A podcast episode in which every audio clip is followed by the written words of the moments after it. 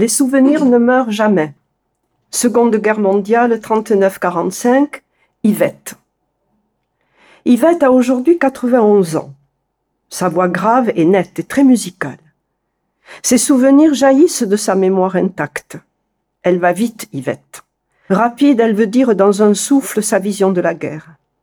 Elle évoque sa peur, celle de ses parents, parle des Allemands et dit son infinie tendresse pour sa maman. Elle raconte des histoires marquantes et simples, ses propres histoires, scellées en son passé. Une sorte de journal mémoriel qui réveille des craintes et des questions, et soulève une réalité plus dure, l'injonction de se taire. En 1940, j'avais 9 ans. J'étais d'une famille de huit enfants. À l'époque, heureux de vivre, on était surtout naïfs. On vivait à 10 kilomètres de Mont-de-Marsan, au milieu des bois. Mes parents, qui parlaient patois entre eux, disaient Bosch pour dire allemand. Elle se souvient qu'un matin, à 8 heures exactement, alors que sa maman les préparait avant de partir à l'école, on frappe à la porte. Soudain, je les vois encore, entre cinq Allemands qui disent à ses parents Nous manger, nous faim. Moi, j'ai vu passer la scène et je l'ai enregistrée en moi sans comprendre pour autant les problèmes que cela pouvait occasionner à mes parents. On écoutait en silence.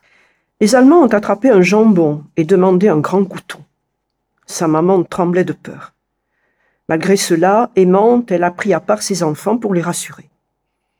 Après avoir mangé, encore affamés, ils ont demandé des œufs, des œufs frits. Sans rechigner, sa maman, toujours tremblante, s'exécute. Le père, lui, fait les cent pas.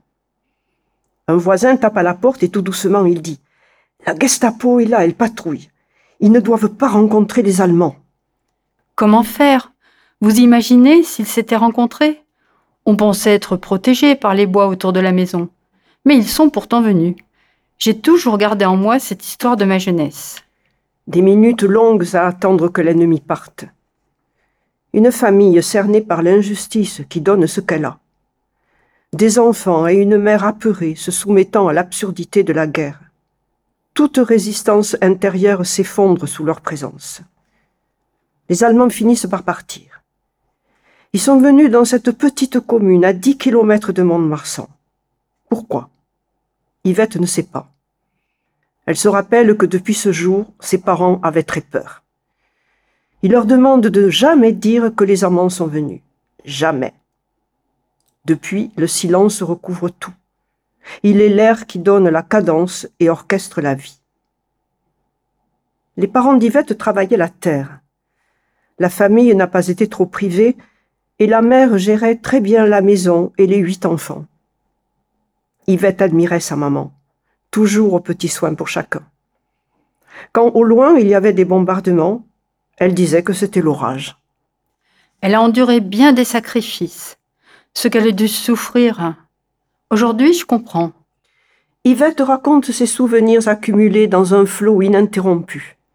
Une autre histoire que je vois très bien, c'est quand la maîtresse à l'école nous dit Vite, les enfants, rangez vos cahiers, nous partons en promenade.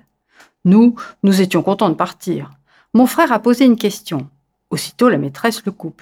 Ne dis rien, ne parle pas. On agissait sur ordre. Je vois encore la petite route qui montait. Elle nous fait asseoir sous un châtaignier et nous dit les Allemands sont là, ils fouillent l'école. Et il y a aussi cette anecdote banalement ordinaire qui, en temps de guerre, devient une aventure. Fin juillet 1943, j'ai été très malade. Je pleurais et je ne voulais pas aller à l'hôpital. J'ai bien été obligée de partir avec mon papa. Sur la route de Saint-Médard, il y avait la ligne de démarcation. Les Allemands ont ordonné papier et demandé le laisser-passer. Dans la précipitation, mon père les avait oubliés à la maison. Malgré l'urgence médicale, ils ont refusé que nous passions. Je suis restée là et papa a dû repartir les chercher. C'est seulement à midi, à la relève, qu'on a pu franchir la ligne. Je me rappelle être au milieu des dames quand soudain, au loin, nous avons entendu des gros coups de feu. Elles ont crié Ils vont bombarder Elles avaient peur, et moi aussi. Finalement, je suis arrivée à l'hôpital et j'ai pu être soignée. Je n'oublierai jamais ce moment. Les mots d'Yvette réveillent son passé. Elle se souvient qu'un soir, très tard, un énorme bruit, pareil à une explosion, retentit jusque dans la maison. Au loin, un pont, qui avait été bombardé dans la nuit, s'écroula. Il était le passage vers l'école. Les papas ont aussitôt, avec des lames de bois, confectionné un autre pont pour que les enfants puissent traverser à nouveau. À chaque fois que je suis passée plus tard sur ce pont, j'ai pensé à ce jour-là. Les souvenirs collent à la mémoire. Ils se distillent dans le vécu et sous l'impulsion d'une perception ordinaire reviennent en surface, intacts. Ils vivent dans les limbes, mais quand on a neuf ans et qu'on assiste à la guerre et à la terreur parentale, on les garde en soi pour les restituer des années plus tard à qui veut les entendre. C'est chose faite, Yvette.